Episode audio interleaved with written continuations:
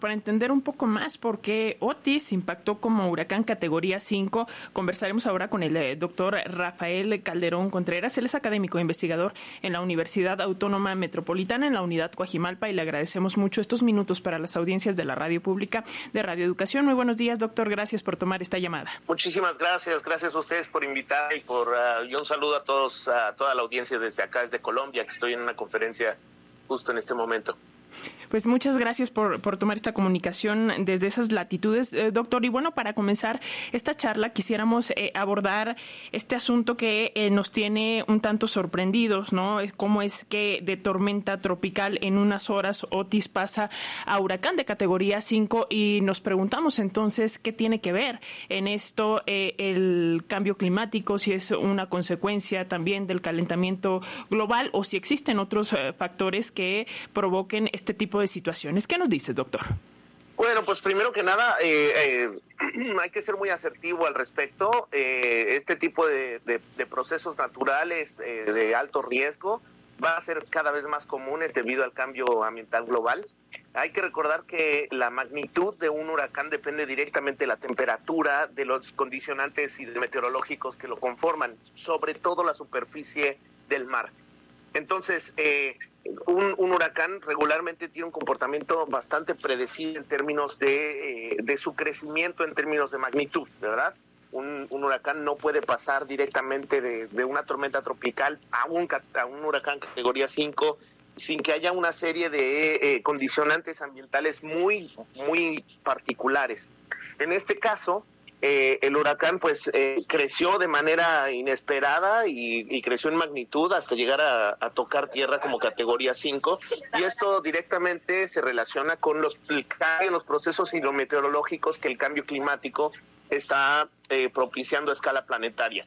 Es decir, es justo afirmar que este tipo de procesos van a ser cada vez más comunes eh, en realidad no es que vayan a dejar de existir los huracanes por el cambio climático, sino que van a hacerse mucho más intensos, al igual que las lluvias torrenciales, las sequías y otro tipo de procesos hidrometeorológicos que están relacionados con el cambio climático.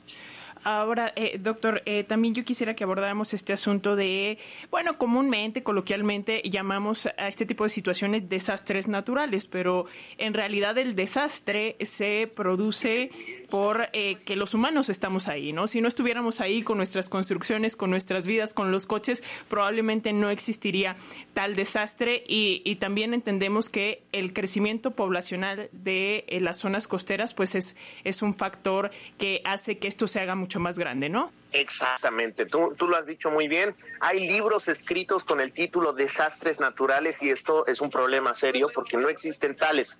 Es decir, los desastres eh, se constituyen cuando hay una afectación directa a la infraestructura social, es decir, a las casas, a los bienes inmuebles de las personas y obviamente a la vida de las personas, como en este caso, ¿no?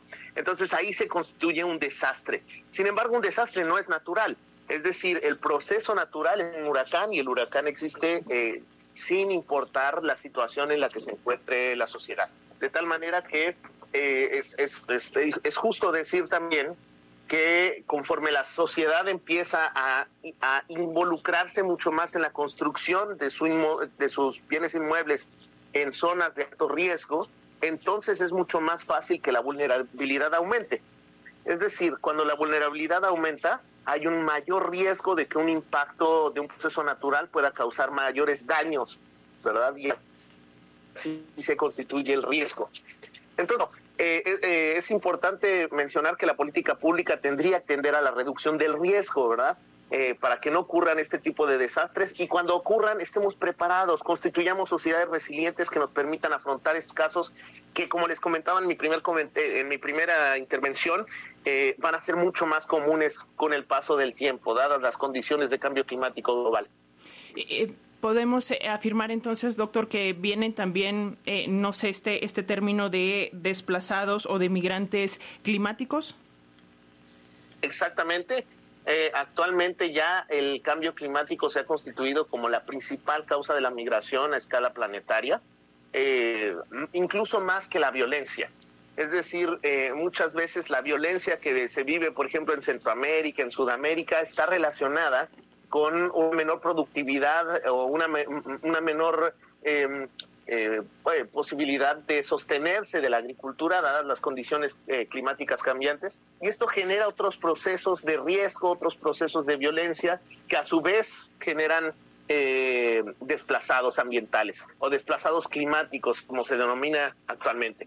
Entonces es muy, muy importante hacer énfasis en que la migración por causas climáticas, la migración por causas climáticas está, por supuesto, vinculada con el incremento en la magnitud de, por ejemplo, de huracanes o de sequías, pero también eh, por causas secundarias como la falta de productividad del suelo, la contaminación del suelo que ya no nos permite vivir de la tierra pues eh, serán de temas que tendremos que estar abordando de forma constante y hacernos conscientes y hacernos más resilientes, como bien lo mencionas, el doctor Rafael Calderón Contreras, académico e investigador de la Universidad Autónoma Metropolitana de la UAM, Unidad Coajimalpa. Muchas gracias por tomarnos la llamada desde Colombia y si nos lo permite seguiremos en constante comunicación para seguir poniendo esto sobre la mesa.